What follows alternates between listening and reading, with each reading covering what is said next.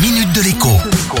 Bonjour à tous. Cette semaine aura décidément été une semaine spéciale auto. À la veille des grands départs, j'ai quelques recommandations importantes à vous faire. Quand j'étais gamin, mon père m'avait montré et appris comment faire le niveau d'huile et le niveau du liquide de refroidissement dans la voiture familiale. Et bien évidemment aussi, il m'avait appris à faire la pression des pneus. Croyez-moi, si vous voulez, mais je connais aujourd'hui des tas de gens qui ne savent pas faire les niveaux et rechignent à se mettre à quatre pattes et se salir les doigts pour faire la pression.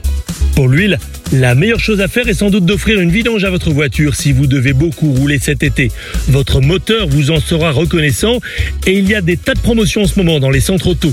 Votre garagiste habituel ne sera pas forcément plus cher d'ailleurs.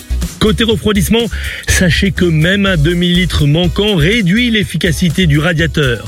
Et le niveau minimal, qui fait allumer le voyant rouge au tableau de bord, est loin du niveau optimal de remplissage. Attention, on fait toujours le niveau moteur froid, sinon attention aux brûlures.